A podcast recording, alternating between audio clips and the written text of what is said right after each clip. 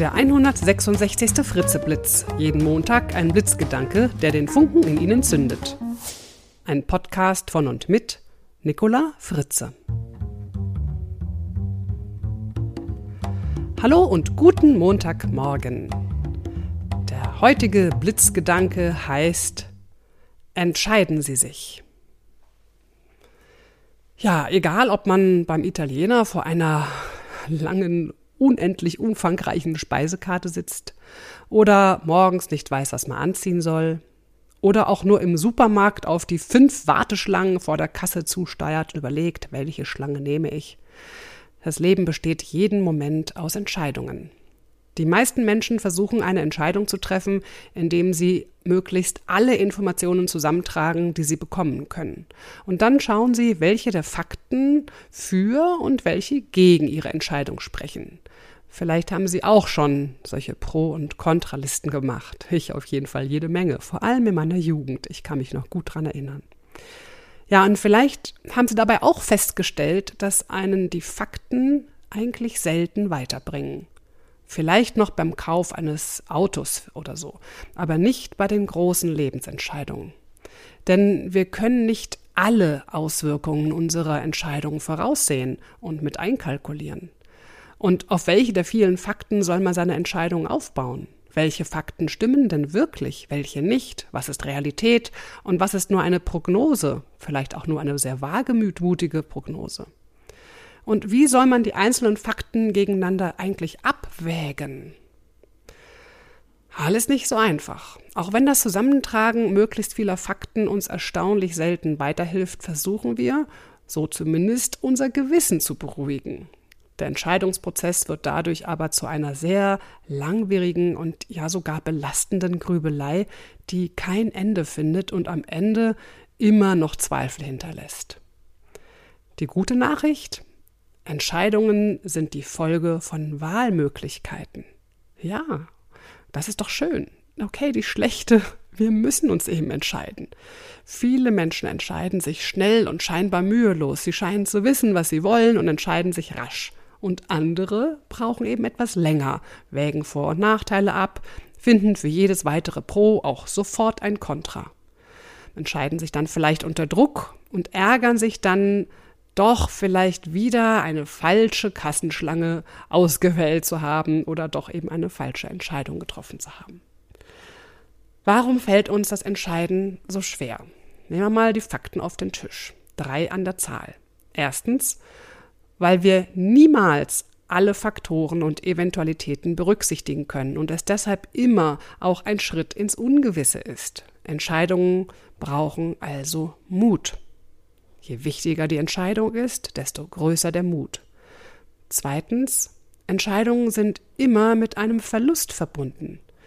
Die Natur von Entscheidungen beinhaltet es nun mal, dass wir mit unserem Ja für eine Möglichkeit uns gleichzeitig gegen viele andere Möglichkeiten entscheiden. Und drittens, Entscheidungen zeigen, dass wir immer selbstverantwortlich sind. Ja, und äh, das ist manchen gar nicht so angenehm. Wenn jemand Selbstverantwortung mit Schuld verwechselt, dann kann derjenige versuchen, Entscheidungen zu vermeiden, um nicht zu hören oder selbst zu denken, das ist meine Schuld. Ich habe es ja so entschieden. Es gibt übrigens ein psychologisches Experiment, das das Sprichwort die Qual der Wahl belegt, kann man sagen. Es ist wirklich wahr, man hat die Qual der Wahl.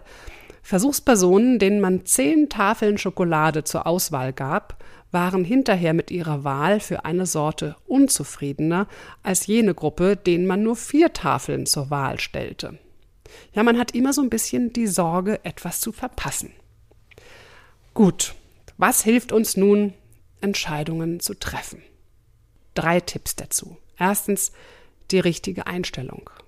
Der eine sieht bei einer Entscheidung die Chancen und Möglichkeiten, der andere die Probleme und Risiken entscheiden Sie sich für die, Entscheid äh, für die Einstellung, die hilfreich ist. Zweitens, Fakten und Informationen sammeln. Natürlich ist das wichtig. Das ist die Grundlage für eine gute Entscheidung. Und dann aber auch drittens auf das Bauchgefühl hören. Visualisieren Sie doch einfach mal, wie sich Ihr Leben gestaltet, wenn Sie Entscheidung A treffen. Malen Sie sich das in buntesten Farben aus. Gehen Sie da richtig schön rein und leben Sie diese Entscheidung. Dann, wenn Sie wieder aufwachen, bewerten Sie Ihr Gefühl auf einer Skala von 1 für oh je, oh je bis 10 für yay, wow. Geben Sie spontan eine Bewertung für dieses erlebte Gefühl, was Sie gerade hatten bei der Visualisierung. Dann visualisieren Sie die andere Entscheidung. Wie fühlt sich das an? Gehen Sie wieder richtig schön rein in die Bilder, malen Sie es in bunten Farben aus und anschließend wieder auf der Skala bewerten. Spontan, das ist Ihr Bauchgefühl.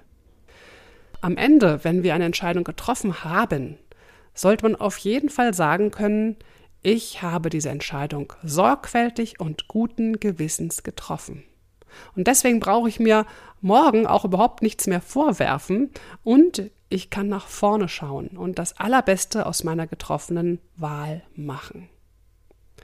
Ja, denn Entscheidungen sind niemals, also niemals, sag niemals nie, aber meistens sind sie nicht endgültig. Entscheidungen ermöglichen immer wieder weitere viele Entscheidungen und da kann man immer wieder den Kurs korrigieren. Außerdem übrigens, man kann sich nicht nicht entscheiden. Unser Verhalten ist immer eine Entscheidung. Also das beliebte, verzögernde, ich kann mir noch nicht entscheiden, ist in Wahrheit eine Entscheidung für den Status quo. Wer also im Restaurant sich bei der Vielzahl der Gerichte nicht entscheiden kann oder will, der entscheidet sich, natürlich nicht ganz bewusst, erst einmal für das Hungrigbleiben. Zumindest so lange, bis er sich dann für die Pizza Salami entschieden hat. Ja, so kann man eigentlich auch in manchen Partnerschaften das äh, betrachten, wo einer oder beide das Heiraten mit rationalisierenden Begründungen hinauszuzögern versuchen. Denn ein Antrag und die folgende Heirat bedeuten natürlich trotz Scheidungsmöglichkeit immer eine weitreichende Entscheidung, nämlich das ausschließliche Ja für einen Menschen bei schätzungsweise drei Milliarden Alternativen. Insofern kann man das Nichtheiraten verstehen als Protest gegen gesellschaftliche Normen oder als versuchte Stimmenthaltung mit der heimlichen Bedeutung, ich warte noch auf was Besseres. Das Zitat ist von Linus Pauling. Man muss nicht nur mehr Ideen haben als andere, sondern auch die Fähigkeit besitzen, zu entscheiden, welche dieser Ideen gut sind. Noch zwei kurze Hinweise. Vielleicht kennen Sie noch nicht mein kostenloses E-Book zum Thema Selbstmotivation. Dann geben Sie bei Google am besten mal Bookboon ein, also B-O-O-K-B-O-O-N und suchen dann dort bei, nach Fritze. Dann kommen Sie direkt zu meinem E-Book. Kostenlos. Und vielleicht kennen Sie auch noch meinen Videopodcast noch nicht. Dann geben Sie bei YouTube doch mal Fritze Talk ein und schauen Sie sich an, was Gummistiefel mit Motivation zu tun haben. Ich wünsche Ihnen eine entscheidungsfreudige Woche. Bis zum nächsten Montag. Ihre Nicola Fritze. Weitere Informationen zu mir, meinen Vorträgen, Büchern finden Sie auf www.nicolafritze.de.